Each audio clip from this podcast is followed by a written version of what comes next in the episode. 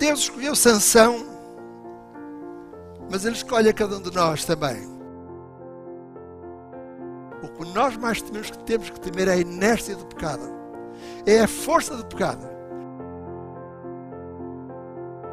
E atenção, isto, cuidado, é a inércia do pecado.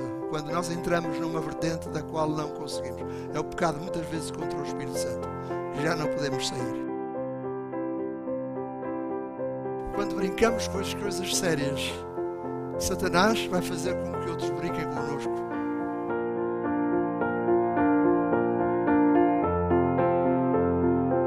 Olá, este é o podcast Encontro, o podcast semanal que lhe trará alimento espiritual para a sua semana. A mensagem de hoje tem como título A Desobediência que lhe custou a vida e é apresentada pelo pastor Rogério Fernandes.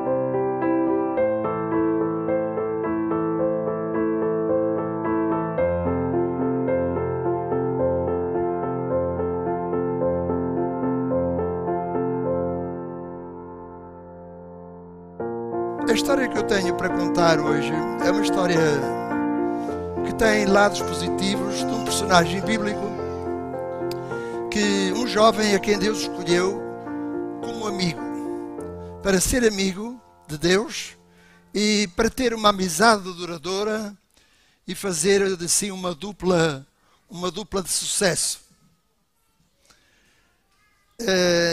Esta história vem no livro de Juízes, nos capítulos 13 a 16. Estamos a falar de quem? Capítulo 13 a capítulo 16. Vamos falar, não lendo algumas passagens nestes dois capítulos, nestes três capítulos. Sim, já ouvi na sala, mas queria ouvir de forma. Vá, Enoque. Ah, exatamente, tu és um tenor, tens, tens, tens caixa de ar para nos fazer ouvir. Uh, a vida de Sansão está cheia realmente de altos e baixos, de momentos de seriedade, momentos de infantilidade, momentos de compromisso e também de responsabilidade. Portanto, ele navegava assim nas ondas, ora estava em cima, ora fazia coisas mais ou menos corretas. Ele estava sempre pronto a querer aparecer porque estava sempre tentando mostrar os seus músculos. Sabem, eh, eu conheci um Sansão, não vou dizer em que igreja, e nem sequer era um membro de igreja, mas era um familiar, portanto era marido de uma irmã nossa, que estava na igreja, que estava com as suas irmãs, com os seus sobrinhos e também ela estava com os seus filhos. E ele de vez em quando ia à igreja. E era um jovem extraordinário. Eh, de uma amizade, de uma sempre pronto a servir. Ele era tão forte, tão forte, que assim que eu cheguei, sabem como é? Eu fiz 13 mudanças de casas. 13. E se calhar ainda não fica por aqui. Mas há sempre coisas que nós temos que, transportar para um segundo andar, sem elevador. E pronto, nestas circunstâncias sempre aparecem irmãos que sabem quando o pastor vem, vem ajudar, fim da mudança e tal. E eh, eu também fazia a minha parte, também, coisa, a determinada altura, há um, um, utensílio em casa, em todas as nossas casas, que é o mais difícil de transportar para as escadas. Sabem qual é? É o frigorífico. Não, o frigorífico é só o tamanho, mas às vezes não é. É a máquina de lavar, não é? A máquina de lavar, porque tem aqueles pesos em cimento, tem para aquilo eh, não poder saltar, porque se não tivesse aqueles pesos, a máquina saltaria pela janela fora, não é? E então um, ele prontificou-se, comecei daqui dali de lá e disse, pastor, ele pegou naquela máquina, levou até lá acima sem parar, a máquina chegou amassada, amolgada pelos seus braços, mas ela estava lá. Portanto, já vemos que era, na verdade, um Sansão.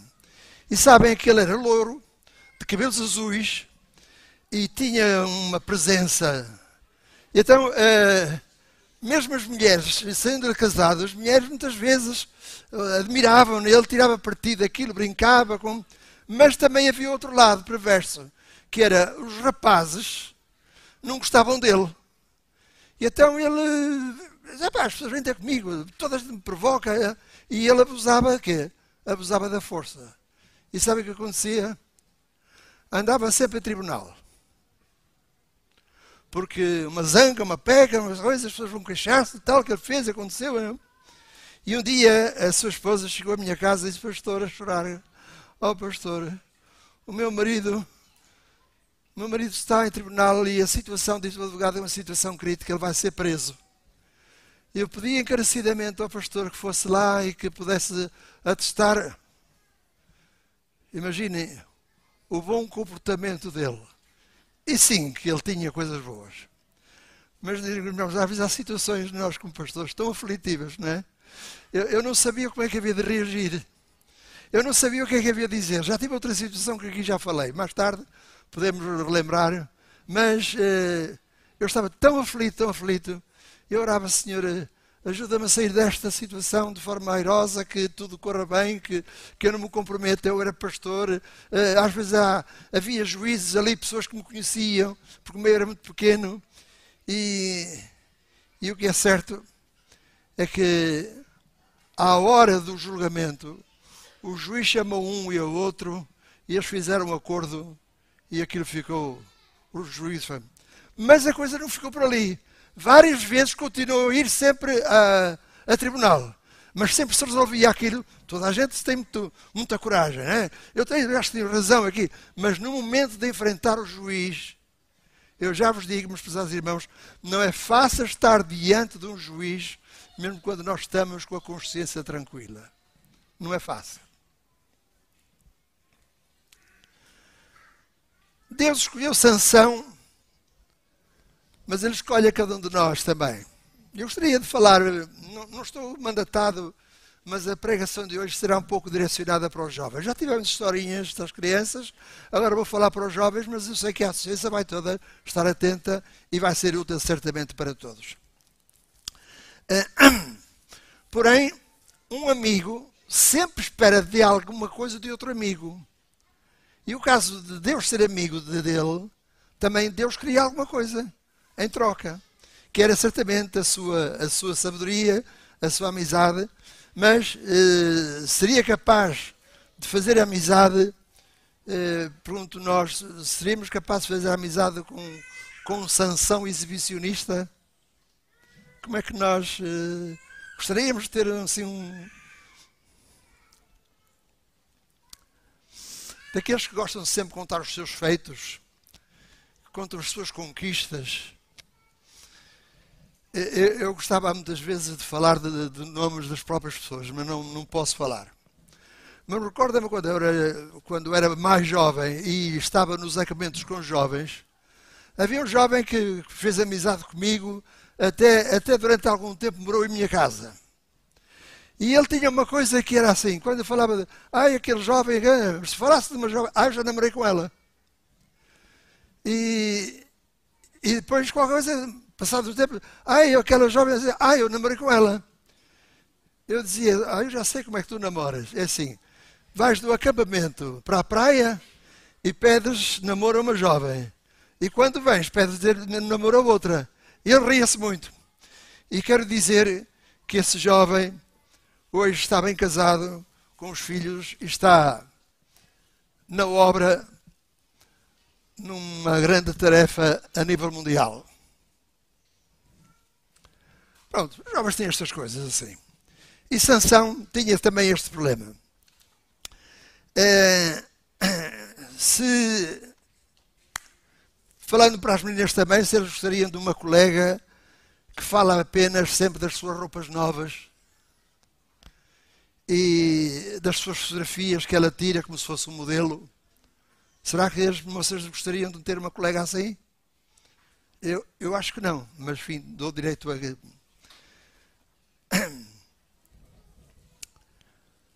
Eu sei que nós não gostaríamos de ter um, um amigo como Sansão, mas Deus tinha. Tinha aquele jovem como amigo da sua vida também. E ele gostava que certamente ele fosse um jovem brilhante. A partir de agora, eu vou tentar uh, falar aquilo que, como se fosse o próprio o próprio Sansão. Eh, vou certamente recorrer a alguns textos bíblicos para, para apoio, mas ele no seu discurso começa por dizer o seguinte Sou filho de Manoá, Nazireu. Nazireu é um termo hebraico que quer dizer consagrado, separado. Eh, e dentro da Torá, diz ele, o termo designa uma pessoa chamada para serviços de Deus. Minha mãe era uma mulher estéril. Nasci de uma forma milagrosa. Fui dado aos meus pais como uma promessa de Deus. Um anjo apareceu à minha mãe e anunciou o meu nascimento. E vamos ler então, agora, em Juízes, capítulo 13, a partir do versículo 2. Havia um homem de Zorá, da linhagem de Dan, chamado Manoá, cuja mulher era estéril e não tinha filhos.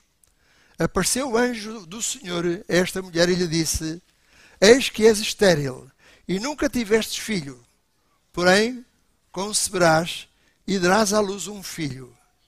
Agora, pois, guarda-te, não bebas vinho ou bebida forte, nem comas coisa imunda, porque eis que tu conceberás e darás à luz um filho, sobre cuja cabeça não passará navalha. Portanto, o menino será nazireu, consagrado a Deus, desde o ventre da sua mãe. Eh, quer dizer que ele não foi apenas eh, nazireu na sua vida, foi logo no começo. Mas vamos deixá-lo falar.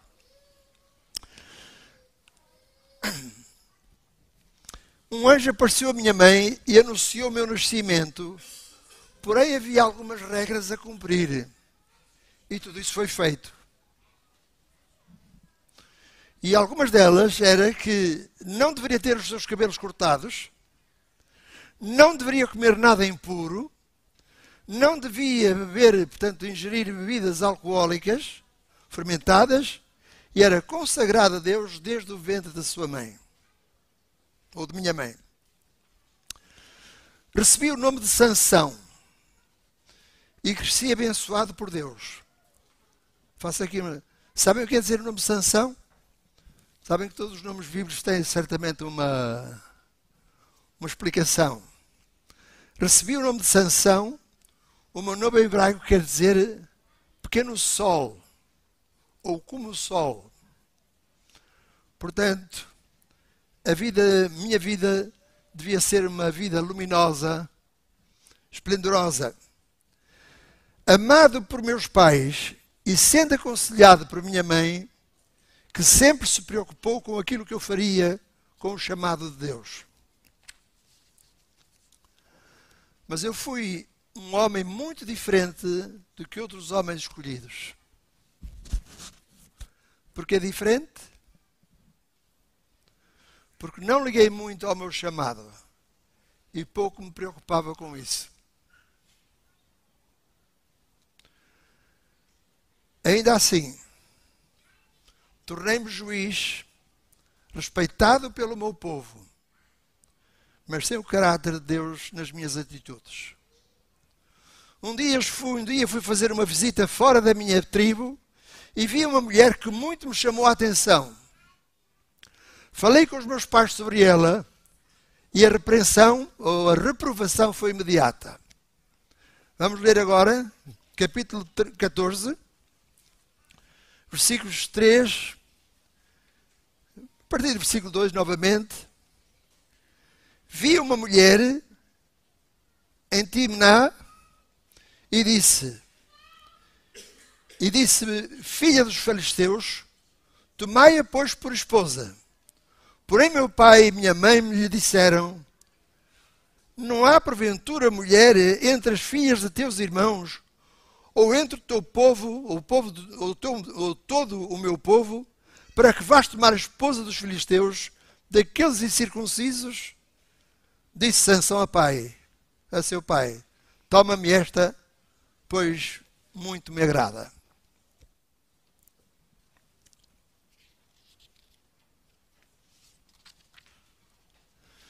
Não consegui ver as palavras dos meus pais, ou nas palavras dos meus pais, um aviso.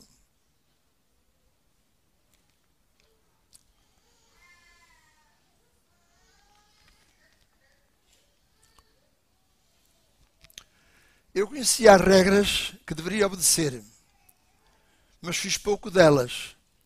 Quando matei um leão de forma espetacular, pela força do Espírito de Deus, portanto que me deu a mim, eu escondi deles, dos meus pais, e trouxe mel que comi, nós já vamos falar novamente, mel que comi e que não deveria comer, porque ele foi tirado de um, de um animal morto. E ele, como nazireu, não podia tocar no animal morto.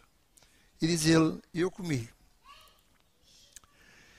E a determinada altura tinha os seus amigos, e de repente ele vai fazer um enigma. Ele gostava muito de brincar. Naquela altura não havia certamente pouco, pouco tempo, poucas coisas para brincar, não havia televisão, não é? E ele jogava muito com os enigmas, com as adivinhações. E ele lançou o enigma aos seus colegas e disse: Se vocês adivinharem, eu dou-vos a cada um, portanto, não sei se cada um diz o texto, eu dou-vos 30 lençóis e 30 mudas de roupa, coisa que ele não tinha para dar. Ele não tinha isso para dar. Mas ele prometeu: se vocês perderem, quem ganha sou eu, vocês vão ter que me dar a mim. E qual era o enigma? Ainda se recordam? Do comedor saiu comida e a doçura saiu do forte. É um enigma. Do comedor, quem é o comedor aqui? É o leão, como sabem, ele foi, quando foi caminho de Timná, ele apareceu-lhe um leão, diz que um leão novo. E era uma ameaça para ele, mas ele começou a sentir a mente, a força e o poder de Deus. E diz que ele foi ao leão, não é como nós dizemos, não puxou pelo rabo, não é? Mas ele, ele abriu o leão como se fosse um, um pequeno animal, um cabrito, mesmo assim já é difícil, não é qualquer um que poderia certamente fazer. E ele fez certamente isso. E foi. Foi a Timnã, falou com os pais, eh, disse aos pais que, que se agradava daquela mulher. E então, uh, quando voltou alguns dias depois, ele teve cuidado de passar por o sítio onde matou o leão. E lá estava a carcaça do leão. E de repente ele começa a ver que havia ali umas, umas avezinhas, uns pequenos insetos que andavam. E quando foi dar conta, dentro da carcaça do leão havia um enxame de abelhas que produzia mel. E diz ele que trouxe, comi e trouxe aquilo dos meus pais sem dizer de onde que tinha tido. Começou já por esconder a verdade e aligeirar todas as coisas, as coisas não têm importância. Ele, como, portanto, nazireu, não deveria tocar, não foi questão de comer o mel, ele não deveria tocar no animal morto. E os seus pais também não, porque os seus pais também tinham feito o voto nazireu. E ele escondeu, portanto, esta verdade a seus pais. Portanto, o que é certo é que eu desobedeci à ordem divina e aos meus pais. Também não podia beber vinho e bebi. Também me deixei envolver por mulheres estrangeiras em total desobediência, mesmo sabendo que isso não daria resultado. O facto de ser realmente, deveria ser eh, um modelo para, entre o meu povo, mas eu muitas vezes falhei. Lembra-me, diz ele, de um momento em que o Espírito de Deus se manifestou em mim e havia, portanto, eles estavam em, em, em Israel, mas havia um povo que estava há 40 anos estava dominando o povo de Israel, que eram os filisteus, e que foram realmente durante muito tempo inimigos de Israel. E ele deveria ter essa responsabilidade de conquistar e vencer esses uh, israelitas, esses filisteus. E então diz que de uma só vez eu abati mil pessoas. Como sabemos, não é? Ele pegou numa, numa queixada de um, de um animal, de um jumento, e com aquela arma ele não tinha mais nada, mas ele foi e matou mil pessoas. E diz ele: Eu abati mil homens, mas fui abatido por uma mulher e por um espírito de desobediência. Recebi o castigo de uma má escolha e olhem só. Eu me envolvi Isto é duro para ouvirmos de uma tribuna. Eu me envolvi com uma prostituta de nome Dalila. E ela estava obstinada e prometeu que me havia de destruir. Mas ele levava as coisas a brincar. E então eu não acreditava no que via nem naquilo que os meus pais diziam. Começou por me envolver com seus carinhos, com as suas massagens, tudo aquilo que ela sabia fazer tão bem, não somente a mim, mas a qualquer homem que quisesse estar com ela. Se eu pensasse um pouco mais com inteligência, eu teria visto mais do que vi. Mas eu ignorava a força da desobediência. Aquilo que nós chamamos a inércia da desobediência. Sabem, quando nós começamos a descer, eu, eu recordo-me quando estava no, nos Açores, que já tinha um bocadinho de peso, mas eu conseguia subir mais do que hoje agora consigo subir. E gostávamos muito de subir às montanhas. E eu tinha ali um clube de tições e coisas que, que adoravam. Uh, formei ali um clube e era coisa espetacular. Nós subíamos às montanhas, nós fazíamos. E, e não eram montanhas, aqui estava perto do aeroporto. Nós víamos aviões que estavam a chegar ao aeroporto, mas já os víamos da parte de cima. Portanto, nós já estávamos, sei, e era, era, uma, era uma coisa fantástica. Sabem porquê? Porque nós estávamos a percorrer caminhos eh, que ninguém, que ninguém corria por ali. E era cheios de musgo. Então nós às vezes punhamos os pés e tínhamos pôr os pés bem firmes na rocha que estava em baixo. Mas de vez em quando lá ia um pé entre uma rocha, mas estava bem, era tão bom. Nós ficávamos sentados como se fosse um sofá. Era uma coisa fantástica. Então um dia, eh, às vezes nós com os jovens, há coisas que meditamos em casa, o que é que eu vou fazer, mas há coisas que é o momento que nos diz. E então começamos a descer, a descer, a descer, e quando eu vi que nós estávamos mais ou menos a cerca de 100 metros do sopé da montanha, no fim da montanha, eu disse a eles, vá, demos todas as mãos. Demos todas as mãos e assim, quando eu disser um, dois, três, nós vamos correr por aqui abaixo com todas as forças, mas atenção, quando eu disser para parar, é para parar. Eu sabia que eles não iam parar. E sabem porquê? É quando começamos a descer, eu também começamos a alargar os passos e, e quando disse parem, parem, parem, parem, ninguém conseguiu parar, nós tatelamos num relevado fantástico ali, todos cansados, mas eu disse a lição. Sabem que o pecado, o que nós mais temos que, temos que temer é a inércia do pecado. É a força do pecado. E vocês viram quando nós começamos a descer, não tivemos problema nenhum, mas quando foi para parar, nenhum de nós podemos, conseguiu parar. E atenção, isto, cuidado, é a inércia do pecado. Quando nós entramos numa vertente da qual não conseguimos. É o pecado, muitas vezes, contra o Espírito Santo, que já não podemos sair. A partir dali, a minha vida foi um desastre. Os príncipes dos filisteus vieram e eles juntos montaram uma trama na minha vida eu queria, eles queriam saber a razão da minha força descomunal e usaram Dalila para isso. Mas eu ria-me. Eu levava as coisas todas a brincar. Então, Dalila começou a dizer, então, mas eh, eu gostava de saber qual é a força, portanto, onde está o segredo da tua força. E ele ria-se e fazia algumas propostas e dizia no capítulo 16, vamos ler o capítulo 16 agora, versículos 6 e 7.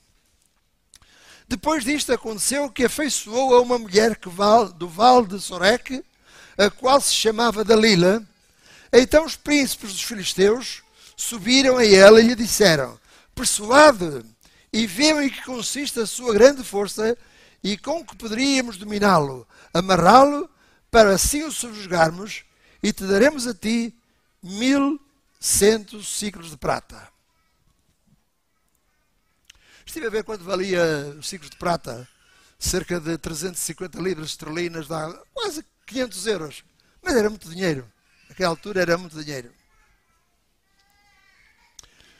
Aquela mulher também se vendia. E certamente vendia os, portanto, o, seu, o seu companheiro para receber esta quantia.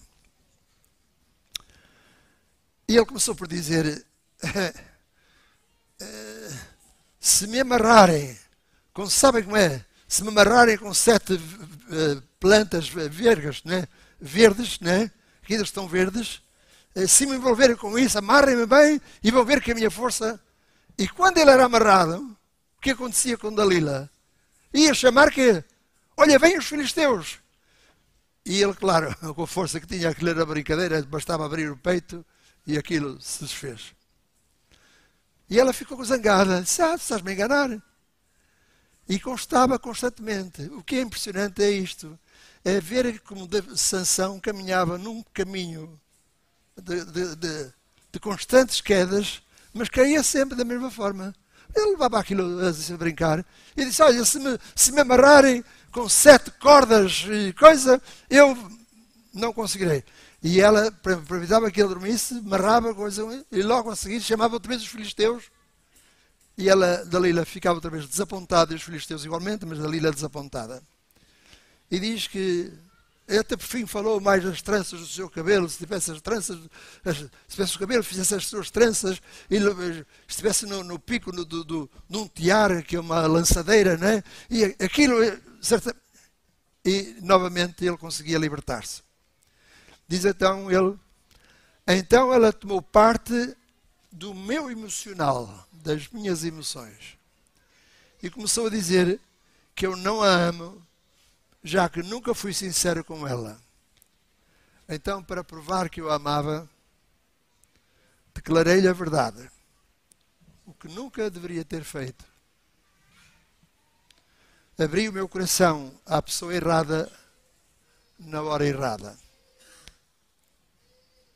Afinal, eu estava a dormir com o inimigo.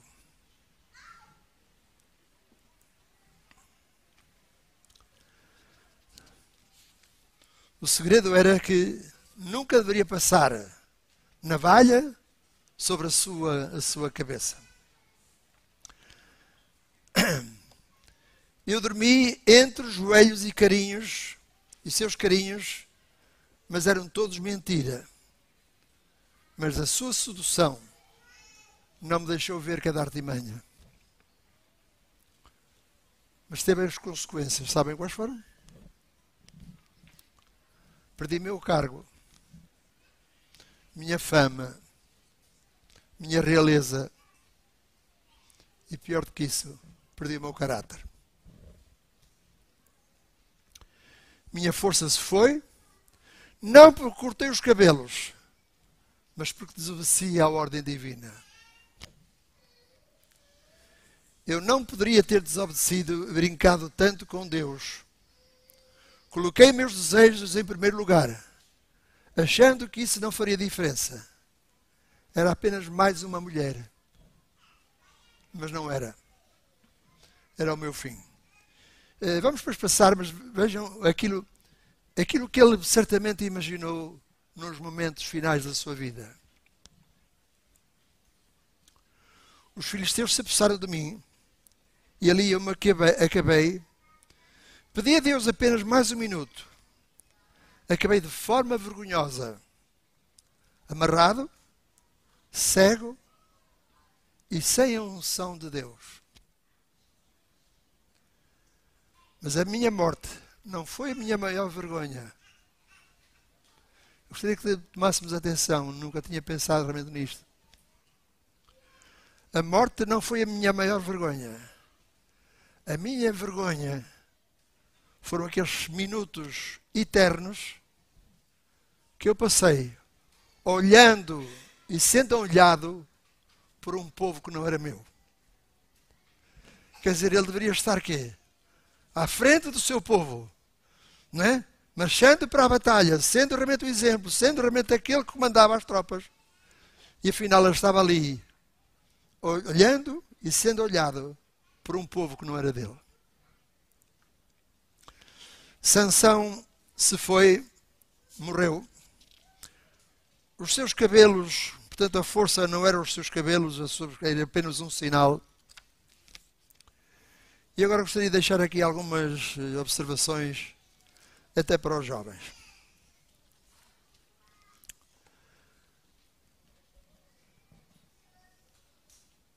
Oi, isto é horrível. espantoso, espetacular. Oi, havia mel num cadáver, coisa nunca vista. Há muitos adolescentes e jovens que vão descobrindo mel em ossadas de leão morto.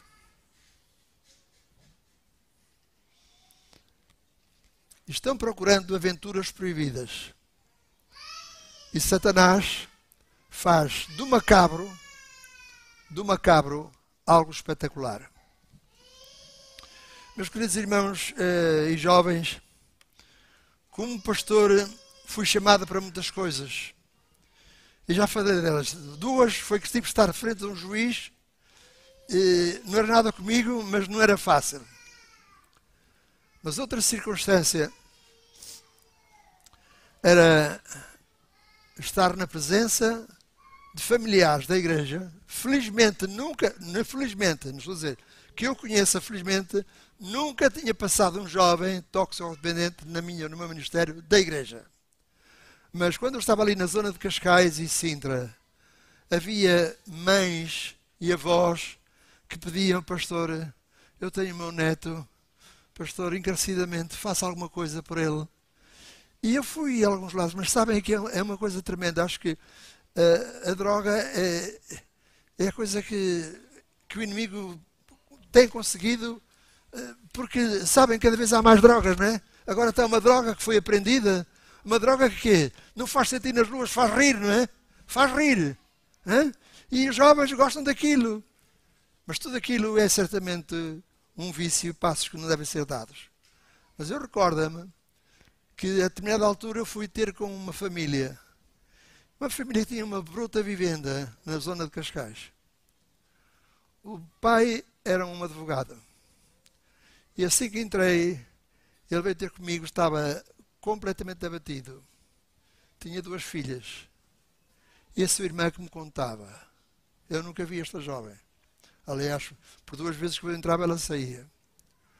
O pai, a mãe daquela família, a mãe daquela família, tinha saído de casa, abandonando a mercê os seus filhos.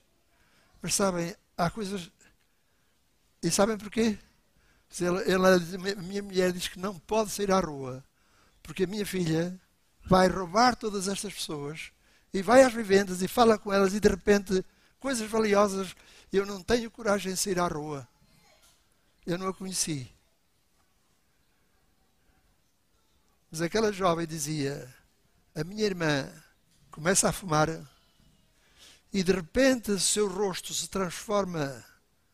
Eu nunca vi o diabo mas se transforma de forma, coisa que o seu olhar, o olhar da minha irmã, é tremendo. Então, com os dedos fazia assim, queria fumar, engolia, coisas tenebrosas. E é realmente aquilo que eu digo, que num jovem não se deve deixar iludir com ossadas, eh, portanto, com mel em ossadas de leão. Eh, mel em ossada de leão pode ser o começo de uma vida de fracassos e descobrir muitas coisas boas, ou descobrir coisas boas em lugares perigosos, pode ser resvalar para uma vida de derrotas. Meus pesados irmãos, meus pesados jovens, o que é que nós podemos aprender desta história? É que Sansão, eh, no final, ele fez a vontade de Deus. Mas aquilo que Deus tinha para, para Sansão era uma vida gloriosa. Ele era um pequeno sol. Ele era como o sol. Deveria realmente brilhar. E, no entanto, ele fracassou. Diz que aprendemos que Deus tem planos para nós muito maiores do que nós imaginamos. Principalmente, Deus não quer que nós soframos longe da Sua presença. E mesmo um dia, se nos afastamos dele, Ele está sempre pronto a nos ouvir e a nos conceder o perdão dos nossos pecados e força para vencermos os nossos obstáculos. Há sempre uma consequência da nossa desobediência. Recordam-se, eu agora já não vou mencionar mais a Bíblia, mas recordam-se que ele se ria das coisas. Ele ria-se. Jogava, eu fazia um jogo daquilo. Eu dizia, ah, amarrem-me, eh, façam isto, façam aquilo. Mas foi de brincadeira em brincadeira até que entrou nas coisas sérias. E sabe o que aconteceu com a vida dele? Quando ele foi amarrado e os seus olhos foram amarrados agora com corrente de bronze, né? e quando os seus olhos foram perfurados com ferro em brasa, ele ficando cego, e ficou amarrado também, sabem o quê? A uma, a uma nora, né? Ele estava puxando água com a sua força, ali preso, puxando. Mas eles, a determinada altura, quando os filhos seus se juntavam nas suas festas, diziam: Traz-nos Sansão para nos divertir. É tremendo. Meu prezado jovem, quando brincamos com as coisas sérias, Satanás vai fazer com que outros brinquem connosco. Meu sincero desejo que cada um dos jovens aqui presentes possa fazer esta aliança com o seu Deus.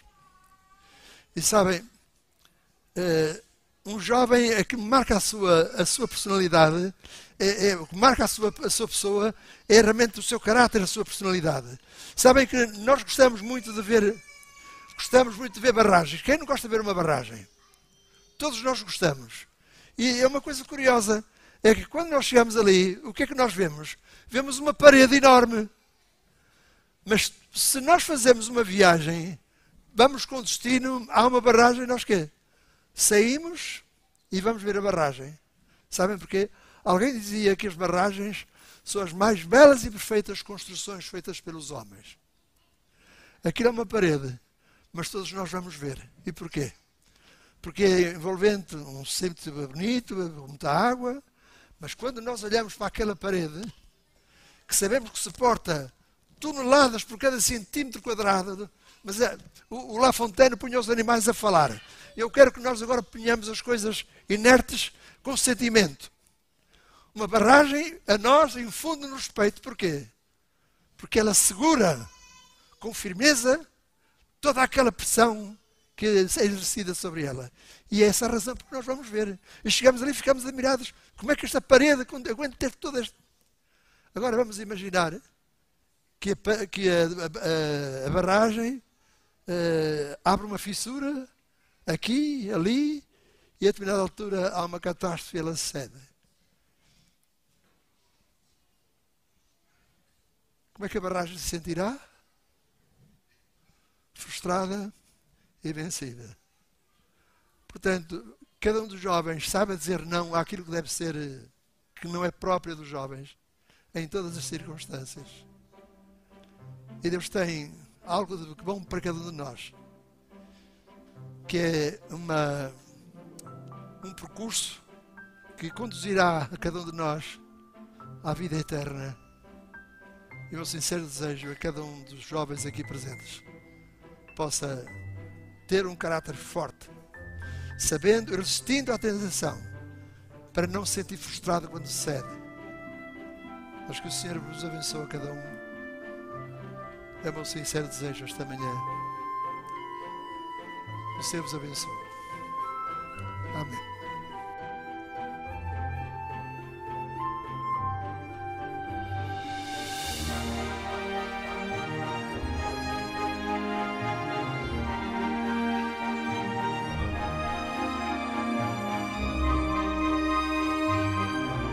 Se gostou desta mensagem, subscreva a Igreja Adventista de Setúbal na sua aplicação de podcast habitual. Para mais informações, consulte as nossas redes sociais em adventistas.setúbal. Tenha uma boa semana.